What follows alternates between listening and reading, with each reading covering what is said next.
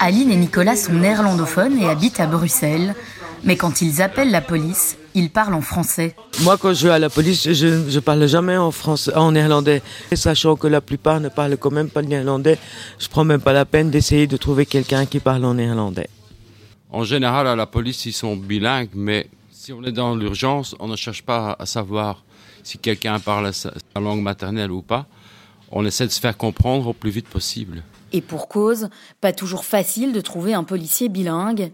Selon le SPF intérieur, ce serait même près de 40% des policiers bruxellois qui exerceraient sans leur brevet du bilinguisme. Eddie est délégué syndical. Mais au niveau de Bruxelles, ce qu'on demande, c'est une pratique de la deuxième langue.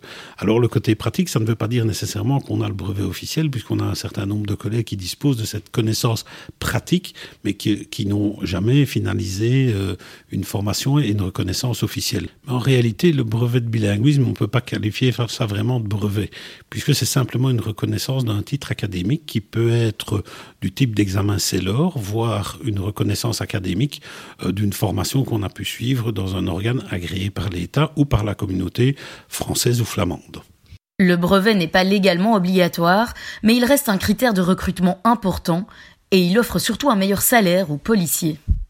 Donc par exemple en- termes de CELOR, c'est une prime variant entre 100 et 130 euros en plus par mois si je me trompe pas, et qui est allez, optionnelle, c'est-à-dire que on n'est pas obligé de passer le CELOR pour pouvoir pourvoir à d'autres postes euh, avec plus de responsabilités. C'est un atout en plus qu'on peut rajouter euh, dans nos compétences, mais on on va jamais nous refuser un poste parce qu'on n'est pas bilingue. Et pour certaines tâches, le néerlandais se révèle même indispensable. Par exemple, euh, dans les infractions de roulage, quand on rédige un PV, on doit euh, tenir compte du régime linguistique de la personne à qui on dresse le PV. C'est-à-dire que si cette personne vient par exemple du, de prenons le cas d'Alost, il faudra euh, rédiger le PV en néerlandais, donc dans la langue de la personne qui reçoit l'amende. À ce niveau-là, par exemple, si on n'est que francophone, on peut demander l'aide d'un collègue pour nous aider à rédiger le PV. Sur le terrain, c'est donc la solidarité qui s'installe, mais aussi parfois le malaise. Car si la plupart des néerlandophones parlent le français, certaines personnes n'hésitent pas à se servir de la langue comme d'une arme de défense. Euh, ouais, il m'est arrivé une fois de- d'engueuler un cycliste qui était au téléphone euh, alors qu'il roulait. Il faut savoir que le GSM au volant, ça vaut aussi pour les cyclistes, pour tout type de, véhicule.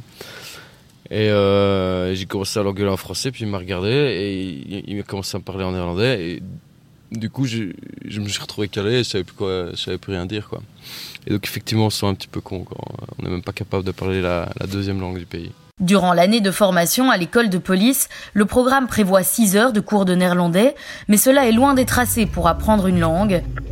Alors comment devenir bilingue quand même dans les talkies, les policiers se parlent tous en français? Donc le premier, c'est 70. Il y a des, par exemple des équipes qui sont plus néerlandophones que francophones. Et donc là, ben, il y en a qui se disent ben, je mords sur ma chic et je vais apprendre sur le tas. Et donc j'ai demandé dans une équipe néerlandophone, quitte à rien comprendre au début, ben, euh, par la force des choses, me retrouver à être obligé de parler néerlandais et donc à l'apprendre. En dehors de ces tandems, certaines zones de police locale proposent également des cours de néerlandais gratuits, mais est-ce réellement suffisant? Je pense que les services de police aujourd'hui, on, ne travaille plus uniquement sur la Belgique. Je crois qu'on on a aussi un volet international relativement important. On a des criminalités qui sont aussi internationales. Et donc, au niveau des services de police, il est clair que euh, maîtriser une langue étrangère peut être une, plus-value. Euh, quand je dis une, ça peut être deux, trois, voire quatre langues. Euh, on a aujourd'hui des collègues qui, qui maîtrisent plusieurs langues. Évidemment, quand on doit prendre des contacts internationaux, c'est beaucoup plus facile. Seulement voilà, il n'existe pas de prime pour parler ces autres langues. Et pourtant, à Bruxelles, il arrive plus souvent que la police se parle anglais, espagnol ou arabe que néerlandais. Aujourd'hui, on est plutôt confronté à du côté néerlandophone des gens qui approchent, appréhendent finalement mieux l'anglais. Et, du côté francophone, c'est un peu la même chose. On, délaisse peut-être la deuxième langue nationale pour aller vers la langue internationale qui est l'anglais. C'est peut-être quelque chose qui est, qui est aussi à, à voir et prendre en considération, surtout dans une capitale comme, comme Bruxelles, où finalement, euh, quand, on, quand on entend parler, on entend le plus souvent parler anglais plutôt que le français ou le néerlandais.